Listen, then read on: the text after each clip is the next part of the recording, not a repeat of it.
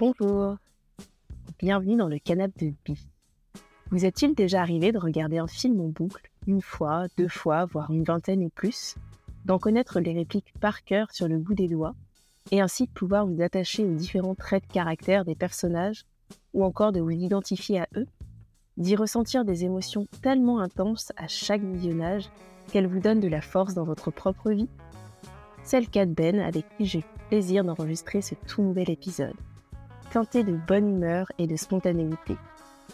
Installez-vous confortablement, faites comme chez vous et bonne écoute. Salut Ben, ça me fait super plaisir de t'accueillir dans le canapé de Bi. Comment ça va? Et est-ce que tu pourrais te présenter? Bah écoute, ça va très bien Bérénice. Merci de m'avoir invité. Ça me fait très plaisir. T'en prie. Je m'appelle Ben Abraham, j'ai 41 ans. Je suis vieux.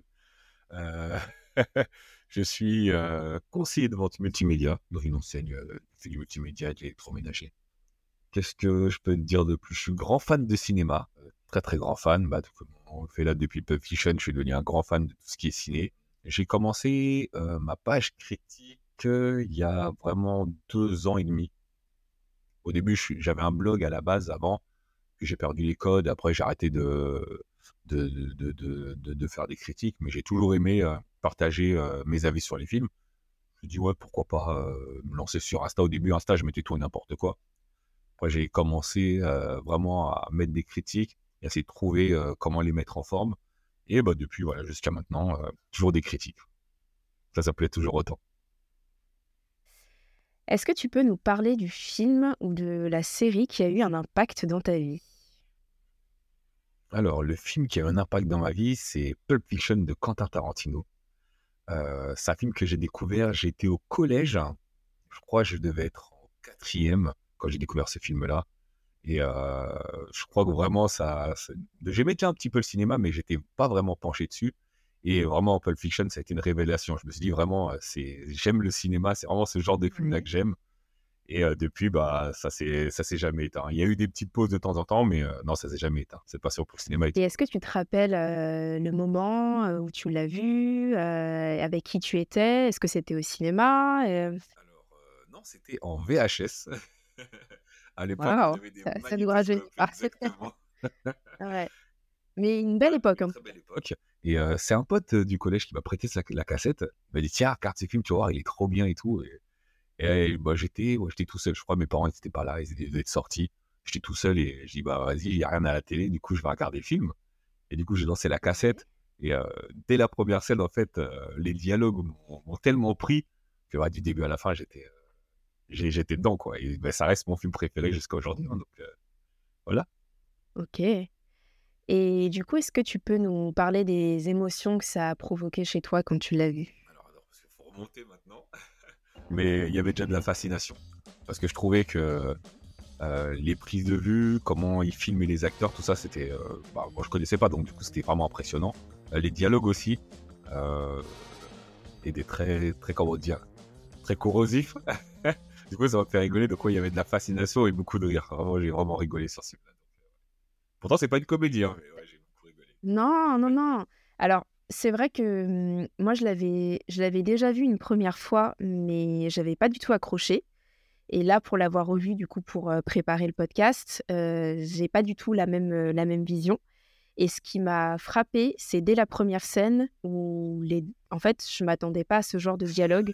Où, bah, on... Alors, on peut prévenir les auditeurs et auditrices, mais c'est un spoiler alert. Mais sur la scène du, on voit John Travolta et euh, Samuel L. Jackson qui parlent de burgers en fait et euh, de l'appellation des burgers en France et on a complètement la, la différence.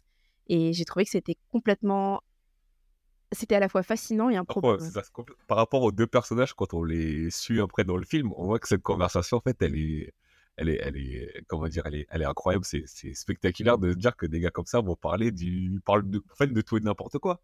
Et là, ils parlent du burger, de oui, euh, tu sais comment ils appellent le quarter pounder with cheese en France? Non, le royal cheese. Et pourquoi, ton avis? Oh, je pense des systèmes métriques. Et ouais, c'est incroyable. Je trouvais ça trop fort. Ouais, et je dirais même que pour aller plus loin, ce film m'a donné faim. Euh, parce que, ouais, je- vraiment, je le dis.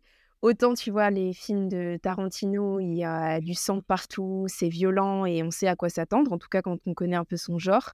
Euh, mais là, euh, c'est pour ça que je dis que je l'avais pas vraiment forcément vu sous cet angle-là, mais peut-être parce que je, je sais pas, je l'ai regardé avant de manger, je sais pas. Mais euh, pareil, la scène avec Uma Thurman et John Travolta juste avant qu'ils dansent la célèbre scène du twist, où justement ils sont en train de parler de, de milkshake et le prix du milkshake à 5 dollars. Et, et, voilà, elle hésite entre chocolat et vanille. Et voilà, il y a plein de, plein de petits moments comme ça où, où, pareil, Bruce Willis qui va. On voit, il y, a un, y a un gros plan sur, son, sur ses toasts juste avant une scène assez cruciale avec John Travolta. Et c'est vrai que c'est assez, assez, assez marquant, je trouve. C'est plein de petites scènes improbables dans, le genre de film qui nous présente et je trouve ça vraiment très très fort. Parce qu'en fait, c'est pas ridicule et en fait, ça marque et on le retient. Et je trouve ça trop fort. Exactement, exactement. Et tu dirais que ça. Qu'est-ce que ça a provoqué chez toi, ce film? Alors, Quelles répercussions ça a pu avoir? ça m'a ça m'a permis d'avoir beaucoup de réparties parce que euh, avant j'en manquais terriblement et euh, voir les joutes verbales entre Jules et euh, alors comment il s'appelle déjà? Il y a, c'est Vince, Jules et Vince, donc Samuel L. Jackson et John Travolta. Ouais, non, vraiment, en termes de répartie, je suis devenu plutôt bon grâce à eux, donc merci. Euh, après, ça m'a apporté aussi, euh, euh, comment dire, un peu plus d'assurance, parce que du coup, comme je me, je me projetais et j'avais tendance à m'identifier à, Jules, du coup, ça m'a apporté aussi un peu plus d'assurance et un peu plus confiance en moi. Ouais, je crois. Le bon Dieu aurait arrêté les balles lui-même, si je comprends bien. Oui, ça s'est passé exactement comme ça. Dieu lui-même est venu pour arrêter ces putains de balles. Allez, viens, il serait peut-être temps qu'on s'en aille. Arrête tes conneries, on plaisante pas avec ça, c'est grave. Ce qui vient de se passer ici, c'est un vrai miracle. Ce sont des choses qui arrivent et on s'en tape. Faux, faux. Tu sais que c'est le genre de choses qui n'arrivent pas comme ça. Tu souhaites continuer cette intéressante discussion théologique dans la bagnole ou en tôle avec les matons? Je souhaite que tu admettes qu'on devrait être mort, vieux. On a vécu un truc miraculeux et moi je demande que tu le reconnaisses. D'accord, c'est miraculeux. Et à Paris, on peut en boire dans les McDonald's. Et devine comment ils appellent. Tiens, un quarter pounder with cheese à Paris. Un quarter pounder with cheese? Mon cul, ça n'a pas de sens, quarter pounder, avec leur système métrique. Mais alors quoi? Ils disent Royal, Royal Cheese. Ah ouais, Royal Cheese. Eh ouais. Et un Big Mac? Un Big Mac, c'est un Big Mac, mais ils disent le Big Mac. C'est le Big Mac. Et comment ils disent le Whopper Non, sais rien, je suis allé dans le Burger King. Tu sais ce qu'ils mettent sur les frites en Hollande au lieu du ketchup Non, ouais. La mayonnaise. Ça saoule. Tu vois le tableau des frites noyées dans la mayonnaise. Et toi, mon gars? Et euh, pourquoi tu avais plus tendance à t'identifier à ce personnage? Ah bah, parce qu'il n'y avait pas beaucoup de représentation de, de noirs à l'école. Tout à fait. Enfin, de, de, de, comment dire, de, personnes euh, charismatiques noires à mon époque. Après, bon, je suis pas vieux non plus, mais à l'époque, en tout cas, euh, des films dans les années 80-90, euh, soit le, le, noir, c'était la balance, donc Iggy ouais. Portuyo, soit c'était le commissaire qui a un petit accent et qui crie sur le. On n'avait pas d'acteur fort noir qui, qui, voilà, qui était charismatique, qui ouvrait sa bouche et comprenait au sérieux. Et là, bah, forcément, bah, Samuel Jackson, il et ouais, on s'identifie. Ouais. Et ce qui est assez fou dans ce film, c'est que on, on en oublierait presque leur, leur rôle principal, puisque c'est quand même des gangsters. Et en fait, euh, on peut les voir dans des, dans des moments où complètement, enfin, de la vie quotidienne, en fait. On voit que le réel dépasse la fiction. Et du coup, bon, ça, ça porte bien son titre. Mais euh, par exemple, quand euh, il y a une scène où, qui va être très très importante juste avant qu'il bah, voilà, qu tue quelqu'un, tous les deux, ils sont dans l'ascenseur, donc Samuel L. Jackson et John Travolta. Et en fait, ils sont en train de parler massage. Euh, euh, donc c'est assez à la fois improbable et en même temps, on arrive à s'identifier au... Enfin, outre s'identifier, mais en tout cas, euh, s'attacher au personnage. C'est exactement ça. C'est exactement. En fait, les conversations sont tellement improbables et tu dis que finalement, c'est une discussion que toi, tu aurais pu avoir avec quelqu'un. Et du coup, fatalement, tu arrives à t'identifier plus facilement et euh, alors, j'ai oublié, tu employé un bon mot là, je l'ai oublié, ça y est. Mais tu t'identifies bien. Et, euh, et, du coup, voilà, même si ce sont des gangsters, euh, tu as de l'empathie pour eux. parce que tu te dis que finalement, ben, ils, se posent les mêmes questions qu'on pourrait se poser, euh, nous, gens de tous les jours. C'est-à-dire qu'en plus de leur boulot de gangster, à côté, ben, ils ont une vie tout à fait normale. Et ça, j'ai trouvé ça vraiment très, très fort de la part Exactement. Et tu parlais justement d'identification et de représentation. Est-ce que quand tu étais plus jeune à cette époque, tu t'identifiais à d'autres acteurs? Hormis Samuel L. Jackson, hormis alors, des acteurs afro-américains ou pas? Non, parce que c'est. Après, c'était beaucoup. quand je regardais des films, moi, c'était beaucoup des films avec Stallone, avec Bruce Willis, avec Schwarzenegger.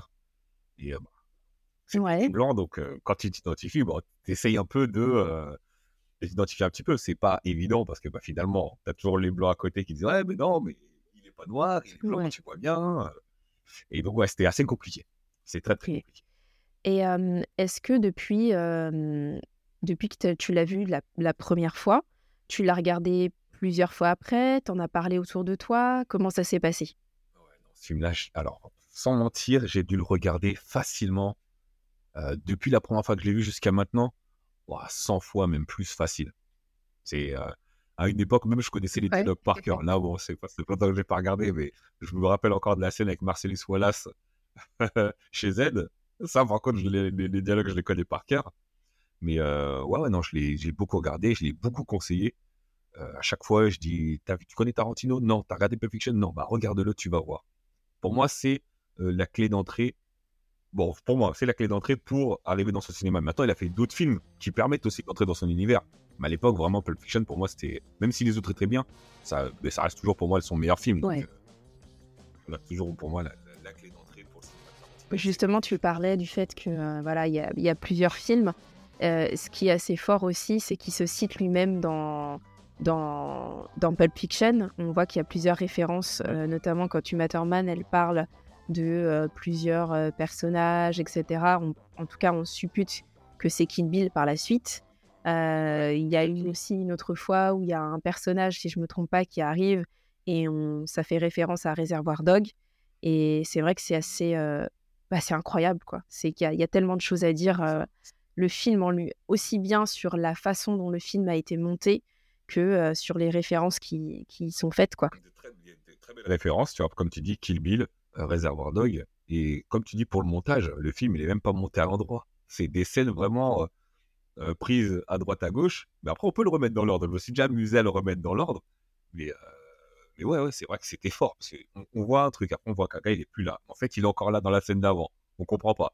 Et en fait, bah, juste les scènes, euh, juste arriver à les mettre dans l'ordre. Après, euh. et après, on a, bon, ça, ça empêche pas la compréhension, parce que dans tous les cas, ça change rien. Mais euh, c'est je m'étais amusé à remettre le film en ordre, dire, ah bon, ça, ça se passe avant, ça après, d'accord. Donc l'ordre du film, c'est ça. Et est-ce que, parce que tu le disais que tu l'as vu plus d'une centaine de fois, pour ma part, tu vois, par exemple, c'est donc c'est assez marrant parce que j'ai vu Grease. Je suis absolument fan de Grease et je l'ai vu, je pense, plus d'une centaine de fois aussi. Et je dirais que c'est un peu le point, si je peux dire, le seul point commun que j'ai avec Quentin Tarantino, c'est un, en tout cas d'être fan de Travolta, puisque c'est pour ça qu'il a, qu'il a mis dans son film. Est-ce que tu trouves que tu as un autre regard maintenant quelques années plus tard ou plusieurs années plus tard sur ce film? Non, franchement, euh, je prends toujours autant de plaisir à le regarder. Euh, je prends toujours autant de plaisir à l'analyser, à, retenir les dialogues. Donc, franchement, depuis la première fois que je l'ai vu jusqu'à maintenant, chaque fois que je le regarde, c'est euh, pareil. Enfin, maintenant, j'arrive à comprendre certaines choses un peu mieux, mais sinon, non, mais les émotions, ce qui me procure, ça, ça n'a jamais changé, non. Et qu'est-ce que, est-ce que tu pourrais nous dire un petit peu ce que tu comprends mieux ou ce que tu auras envie de partager euh? Déjà, j'ai mieux compris Butch, le personnage de Butch, euh, celui que joue Bruce Willis. J'ai un peu mieux compris son état d'esprit et sa façon de voir les choses. Parce qu'au début, je ne comprenais pas pourquoi est-ce qu'il voulait absolument récupérer sa montre. C'était qu'une montre. quand tu es petit, tu dis, ouais, mais pourquoi il veut récupérer sa montre? On s'en fout. Et en fait, tu comprends que c'est l'héritage de son père. Et tu vois juste avant, euh, du coup, Christopher Walken qui lui apporte la montre, il lui explique même pareil, de façon marrante, comment son père a gardé cette montre-là pour pouvoir lui remettre après. Et, tu, et avec le temps, en grandissant, j'ai compris en fait pourquoi cette montre elle est importante pour lui. Parce que c'est le dernier et seul souvenir de son père qu'il a. Et du coup, voilà, cette montre, elle est vraiment importante pour lui. Et quoi qu'il arrive, il faut qu'il récupère cette montre. Mais avant, je ne le comprenais pas. Quand j'étais plus jeune, je ne comprenais pas pourquoi il voulait absolument récupérer la montre. Voilà, euh, un exemple comme ça, par exemple. Et quelles seraient tes recommandations de films ou de séries autour de, de ce thème que tu pourrais nous partager? Après Pulp Fiction, je dirais Les Huit Salopards. Très, très bien. Euh, bah, quasiment tout. Hein. Je vais dire Inglorious Bastard aussi. Euh, Django Unchained. Et le, dernier, là, Once Upon a Time in Hollywood, il est incroyable. Celui-ci, vraiment, j'ai une vraie claque. J'ai vraiment aimé ce film. C'est.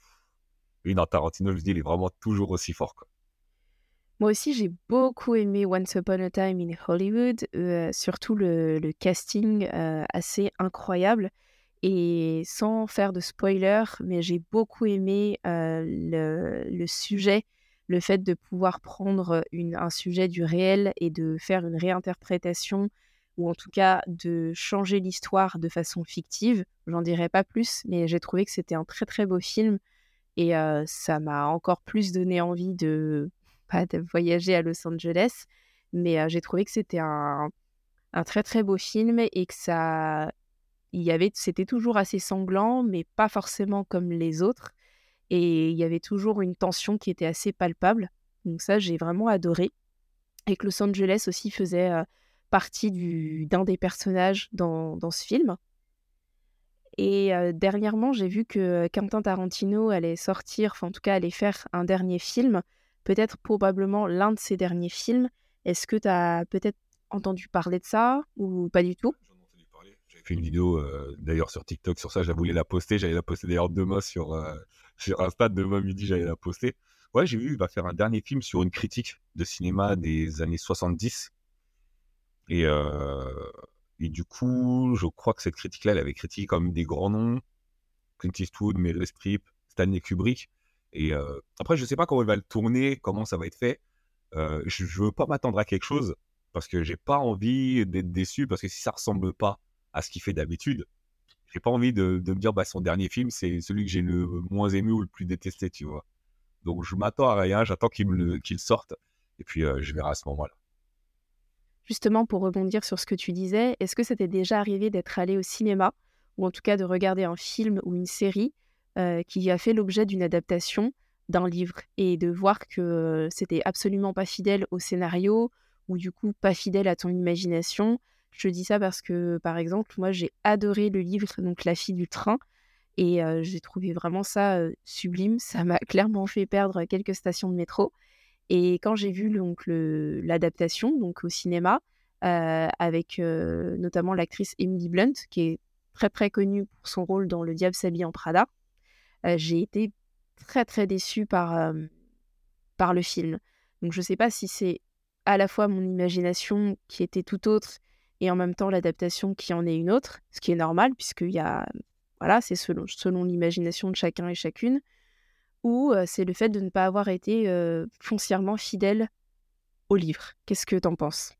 Ça m'est, ça m'est arrivé parce que souvent il y a des mangas qui sont adaptés en film et souvent bah, les gens sont déçus parce que, à mon sens, ils comprennent pas le principe d'adaptation. Pour eux, si on adapte un livre, faut forcément que ça ressemble au livre. Or, une adaptation peut être libre. On peut s'inspirer du livre sans forcément retranscrire tout ce que le livre a. Ah bah si, tiens, bah d'accord. Euh, en fait, si, si, je dis des bêtises, il y en a un. Je suis une légende. J'ai lu le livre, j'ai vu le film, j'ai détesté le film. La première fois que j'ai vu le film, j'ai détesté. Vraiment, j'ai pas aimé parce que ça ressemblait pas du tout au livre. Parce que dans le livre, il présente un gars qui est survivant d'une apocalypse. Et euh, ce gars cherche en effet un remède. Sauf que ben, la nuit, le, jour, il tue des vampires. La nuit, il se barricade dans sa maison et il est obligé de boire de l'alcool pour pas entendre les bruits des, euh, du coup des vampires qui essaient de rentrer chez lui et qui, qui essaient de casser ses barricades. Et à la fin du, livre, pourquoi le, pourquoi le livre s'appelle Je suis une légende? C'est que euh, le type, il finalement, il arrive finit par se faire attraper par les vampires, parce qu'ils arrivent à mettre un cheval de Troie, infiltrer chez lui, tout ça. Je vais pas trop spoiler, mais bah, de toute façon, je vais spoiler la fin, donc les gens, euh, si vous écoutez ça, je vais vous spoiler, désolé. À la fin, il se rend compte que il s'est mis à part de, il, s'est marginalisé et il s'est mis à part de cette société parce que pendant que lui, il dormait, bah, les gens, ils faisaient leur vie la nuit. Vraiment, c'est devenu une société à part entière. Et que ces mêmes gens, pour faire dormir leurs enfants la journée, leur disait si jamais vous dormez pas, le croque-mitaine va venir vous tuer. En parlant bah, du, perso- du, du personnage principal de une légende. Et à la fin, il se fait tuer et comprend que c'est lui la légende. C'est pour ça que le film s'appelle Je suis une légende. Parce que c'est devenu une légende en se marginalisant et en, et en voulant, entre guillemets, ne pas être du coup un vampire, ce qui est tout à son honneur. Il n'a pas envie de, de devenir, euh, de changer. En fait, il a, il a refusé le changement et il s'est retrouvé à part. Et c'est lui qui est devenu la légende, c'est lui qui est devenu le grand méchant loup de la société qui a persisté après lui. Et ça, j'ai trouvé ça super fort et j'ai pas retrouvé ça dans le film.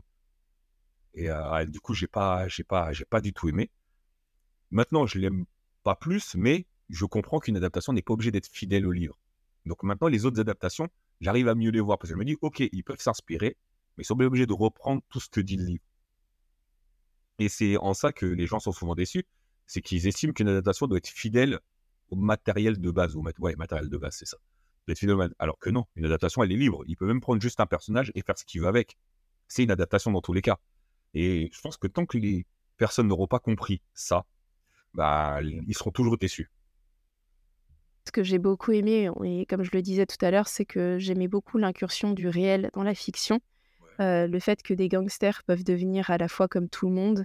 Et, euh, on, et euh, on pourrait même presque parler de l'inverse, notamment avec le rôle de Bruce Willis, euh, où euh, on a l'impression que voilà, c'est un, un gentil personnage et qui devient un gangster avec l'attitude qu'il a, etc.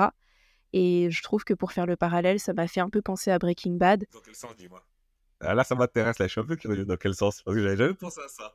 où euh, justement une personne, on va dire, euh, dans le monde réel, ou en tout cas une personne lambda, euh, peut devenir un, un gangster, ou en tout cas avoir des attitudes dont on ne soupçonnerait pas. Qu'est-ce que t'en penses? Bah, Bruce Willis, il... alors, il devient pas vraiment gangster. Enfin, si, il fricote avec des gangsters. Il finit par, bah... En fait, oui non. Il fricote avec les gangsters, mais si, pour aller, pour aller plus loin, c'est que il devait se coucher, tu sais, lors d'un combat. Et finalement, il le fait pas. Tu vois, il a quand même eu sa conscience. Quand Marcellus Wallace, il lui dit, ouais, pendant le combat, tu vas avoir un truc qui va te piquer derrière la tête. C'est ta conscience. Il dit, ouais, ta conscience, tu l'emmerdes. Bon, excusez-moi les termes, mais il dit, tu l'emmerdes, tu la, tu la caches, machin. Et Bruce Willis, il le fait pas. Ce qui fait que, pour moi, il veut pas du tout basculer dans le monde du gangster. Et du coup, ouais, c'est, moi, c'est comme ça que je l'ai perçu plutôt. Ouais, et ça, oui. Et, oui, dans, dans ce parallèle-là, sans, sans prendre Bruce Willis, c'est vrai que ça ressemble à Breaking Bad où, euh, ben, du coup, euh, il montre dans Pulp Fiction que des gangsters peuvent avoir une vie normale. Et dans Breaking Bad, il montre un gars qui a une vie normale qui finalement ben, devient un gangster. Et à côté de ça, pareil, il vit sa vie normalement et il a sa vie de gangster. Et même après, il change de nom parce que quand il est en gangster, il s'appelle Heisenberg, c'est ça hein? Voilà. Du coup, euh, ah ouais, c'est pas mal. J'aime bien le parallèle. C'est pas mal du tout. Est-ce qu'il y aurait des films de gangsters ou avec des gangsters euh, que tu pourrais nous partager? En film, t'as Snatch, qui est pas mal du tout, de Guy Ritchie. Excellent film. Je sais pas si tu as eu l'occasion de le voir, mais si tu l'as pas vu, regarde-le. Franchement, il est pas mal du tout. Snatch, c'est pas mal. Dernièrement, encore Guy Ritchie, il y a Gentleman qui est sorti. C'est en 2019, je crois qu'il est sorti celui-là. Et je l'avais pas vu, je l'ai pas vu au cinéma, je l'ai regardé dernièrement, euh, je l'avais regardé il y a quelques mois. Euh, non, il y a peut-être un an, je l'ai regardé et euh, je me suis pris encore une claque. Ouais, toujours, toujours la même thématique, toujours des gangsters, euh, c'est toujours autour des gangsters en fait. En série, en série à part Breaking Bad, il n'y a pas. Si, t'as Sons of Anarchy qui est pas mal. Une bonne série, qui est plutôt pas mal. J'ai pas tout regardé, j'ai regardé quelques saisons et c'était plutôt bien, faudrait que je finisse. Euh, puis ouais, c'est tout. Parce que je crois que en série, j'ai pas beaucoup regardé de séries euh, gangsters, donc Et est-ce que tu te souviens de la première fois ou une des premières fois où tu allais voir un film euh, au cinéma?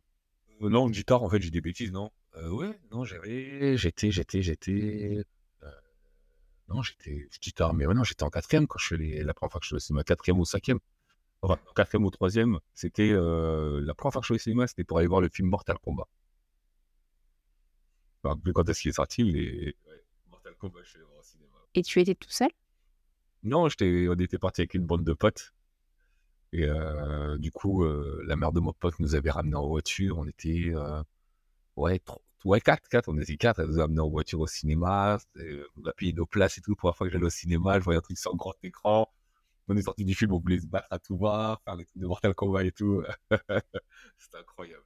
Et quelle est la série ou le film dont tu ne te lasses jamais de regarder? Je me lasse pas de regarder, sauf la dernière saison parce qu'elle m'a énervé. C'est Fringe. C'est euh, c'est un peu comme X-Files en fait. Tu as un bureau d'investigation qui enquête sur des phénomènes paranormaux. Et tu te rends compte qu'il y a une histoire de, de, de, multivers et de mondes parallèles. Et c'est vraiment intéressant. Parce que ça se base sur la science en fait et des trucs qui sont possibles. Mais c'est poussé à l'extrême. Donc ça, j'ai bien aimé. En film, bah, il y en a trop. Matrix, Street Dancer, Pulp Fiction. Euh, ouais, pour en citer d'autres, mais voilà, ces trois-là, ouais, je pourrais me les regarder. euh, Ouais, non. The Amazing Spider-Man aussi. Ah, celui-là, incroyable. Est-ce que tu pourrais nous partager une ou plusieurs émotions qui viendraient clôturer tout ce qu'on vient de se dire? Si je devais partager l'émotion, c'est l'émerveillement. J'aime, euh, en fait, quand je vais au cinéma, moi, j'aime être émerveillé. J'aime euh, en avoir plein les yeux. Euh, j'aime quand je ressors d'une séance de cinéma me dire waouh, ah, le film, il a réussi à m'avoir. Donc, ouais, l'émerveillement, c'est vraiment ce que je recherche Merci beaucoup pour ta participation et si cet épisode a résonné avec vous, n'hésitez pas à venir commenter sur les différentes plateformes, sur les différents réseaux sociaux et rendez-vous pour le prochain épisode dans quelques semaines en compagnie de Thaïs où on évoquera notamment les rêves.